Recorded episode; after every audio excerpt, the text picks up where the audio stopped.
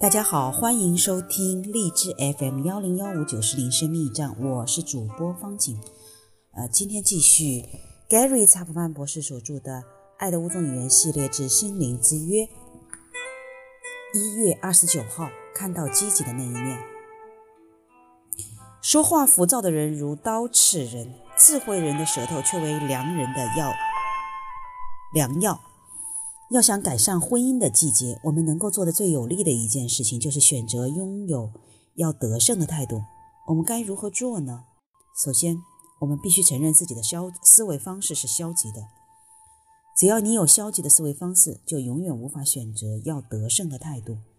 第二步是要找到你配偶身上的优点，哪怕这对你来说很困难，你甚至可以让你的孩子帮一下忙，问问他们。爸爸或妈妈身上有哪些优点？第三，一旦你找到了这些优点，就要为此而感谢上帝。第四，用言语向你的配偶表达你对观察到的那些优点的欣赏之情。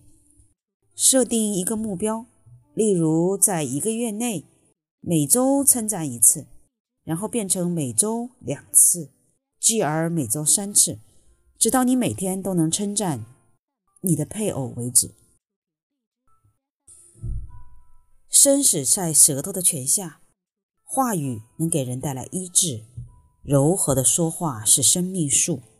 当你用赞美和肯定的言语代替谴责和批评时，就可以给你的生婚姻带来新生。